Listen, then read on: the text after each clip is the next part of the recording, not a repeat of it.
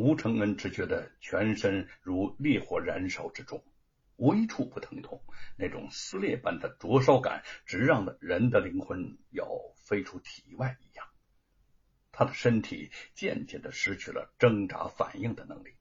突然，孙悟空威风凛凛的形象出现在眼前，那种无所畏惧的眼神温暖的望着他，让他本已失去的力量又一点点的。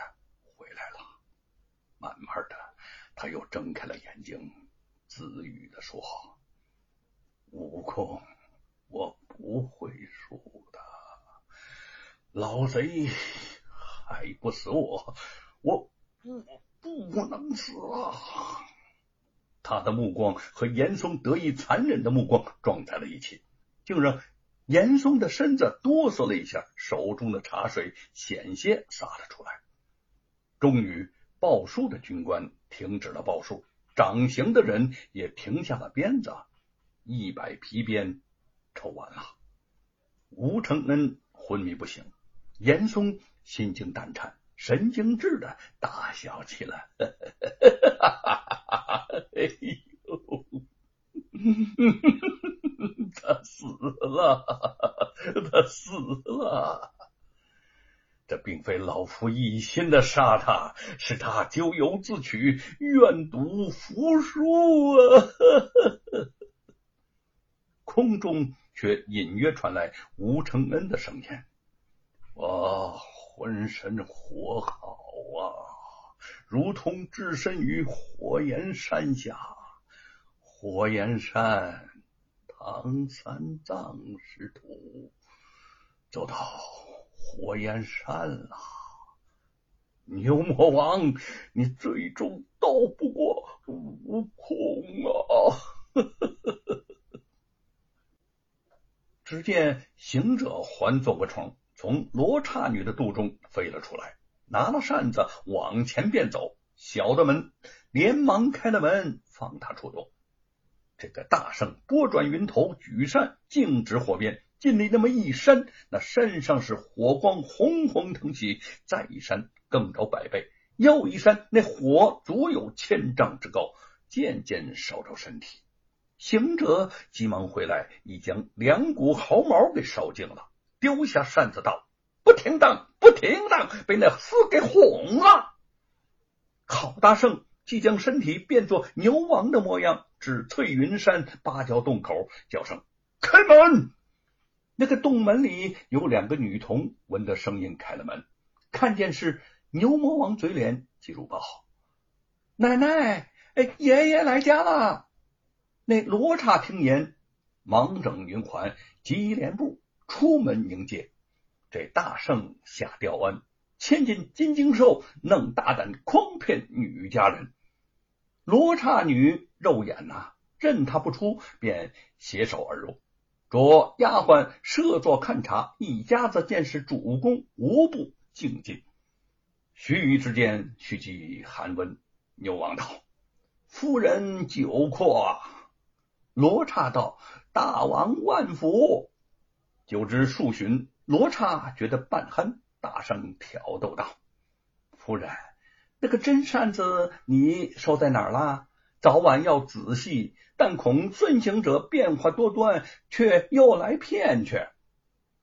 罗刹笑嘻嘻的，口中吐出：“只有一个杏叶大小。”递与了大圣道：“这个不是宝贝吗？”大圣接在手中，把脸那么一抹，现了本相，厉声高叫道：“罗刹女，你看着我可是你的亲老公，放把我呃缠了你这许多丑勾当！”不救不救也！那女子一见是孙行者，慌的是推倒桌席，跌落尘埃，羞愧无比，直叫道：“气杀我也！气杀我也！”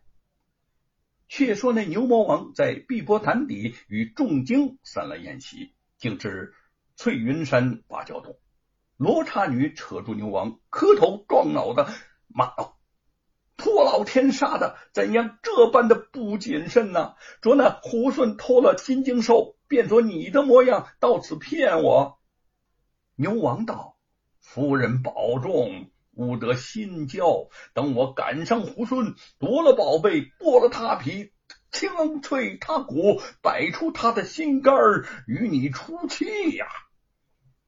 话表这个牛魔王赶上了孙大圣，念个咒语，变作八戒那么一样的嘴脸，朝下路当面迎着大圣叫道。师兄，我来也。呃，哥哥劳碌太甚，可把扇子我拿呀？孙大圣哪知真假呀，也虑不及此，遂将扇子递与他。那牛王接过手，现出本相，开言骂道：“泼猢狲，你还认得我吗？”行者见了，恨得他是暴躁如雷，掷铁棒劈头便打。这两个在那半空中是异常的好杀。牛王是招架不住，败阵回头，变作了一只天鹅，望空飞走。大圣呢，收了金箍棒，变作了一个海东青，落在天鹅的身上。那牛王急忙的抖抖翅，变作一只黄莺，反过头来捉海东青。行者又变作一只鸟蜂，专一赶黄莺。牛王识得又变作一只白鹤，行者立定又变作一只丹凤。那白鹤将身一变，变作一只香獐，行者也就落下翅来，变作一只大恶虎。牛王那么啊嘻嘻的笑了一笑，现出原身，原来是一只大白牛，有千余丈长短，四蹄至背有八百丈高下，对行者高叫道：“我虎顺。”你如今将奈我何呀？哈哈哈行者也就现了原身，抽出了金箍棒，把腰一弓，和声道：“我长！”长的是身高万丈，头如泰山，眼如日月，口似血池，牙似门扇，手执那么一条铁棒，着头就打。那个牛魔王是硬着头。斗经五十余回合，抵挡不住，败下阵来，无计逃走，只得叫道：“莫伤我命啊！情愿归顺佛家也。”突然，吴承恩的身体微微的动了动，慢慢的抬起头来，直视着严嵩。严嵩于是怔住。一名军官颤抖着声音说：“他，他。”大大大人，他他没有死，他他还活着呢。